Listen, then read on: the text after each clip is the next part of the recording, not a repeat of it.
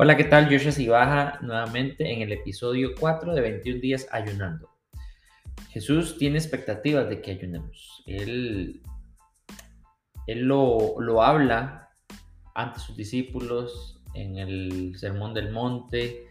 Este, y, yo creo que Él espera que el cuerpo de Cristo lo haga. Así que si todavía no te has convencido Espero que el día de hoy el Señor logre hablarte un poco más al respecto. Los fariseos ayunaban dos veces a la semana, lunes y jueves. Juan el Bautista y sus discípulos también ayunaban en forma metódica y periódica, pero los discípulos de Jesús no lo hacían. Entonces hay gente que se cuestiona eso, ¿verdad?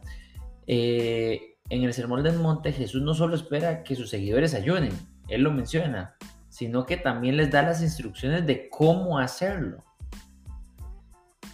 Así que eh, es importante que entendamos, y ya lo he mencionado en los días anteriores, de que Él tiene esa expectativa. Pero hay un versículo, un pasaje de la, de la palabra que con frecuencia lo pasamos por alto.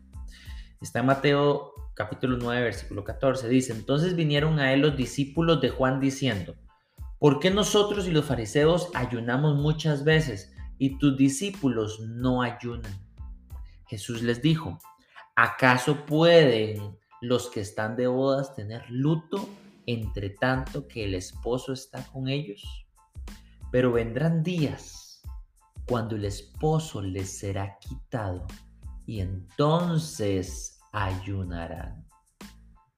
Quiere decir que el hecho de que los discípulos no estuvieran ayunando en el tiempo de Jesús no quiere decir que no es importante y necesario el ayuno. Eh, sospecho que algunos de nosotros vivimos nuestras vidas cristianas de iglesia como si estos versículos hubieran sido arrancados de nuestras Biblias. Y lo menciono porque tengo más de 18, 20 años de conocer del Señor y de verdad han pasado años donde no se ayuna, la gente no habla del ayuno. Y eso de verdad ha impactado mi corazón porque el Señor ha puesto una carga muy grande en, ese sentido. La mayoría de los cristianos hacemos énfasis en la oración diaria y en las ofrendas. Sacrificar, de manera sacrificada. Y, y está bien, es importantísimo la oración diaria, las ofrendas, pero pocos lo hacen en el ayuno. El cristianismo evangélico, en particular los cristianos evangélicos protestantes, que hemos tenido un énfasis muy específico, muy característico en, en que es una religión interior del corazón y el espíritu, de algo interno, eh, lo cual está bien. Mm, tal vez no nos ponemos de acuerdo eh, con respecto a las prácticas corporales externas, eh, como por ejemplo el ayuno. Eh, cuestionamos que no es este un ejercicio del Antiguo Testamento ordenado por Moisés para el día de la expiación y, empezamos a hablar de esto como si ya no quedara vigente el ayuno, como si no, pero Jesús mismo lo dijo.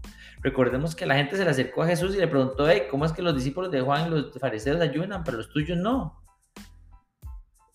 Pero Jesús les dijo, pero vendrá el tiempo en el que sí lo harán. Es fácil ser selectivos en nuestro conocimiento y uso tanto de las escrituras como de la historia de la iglesia.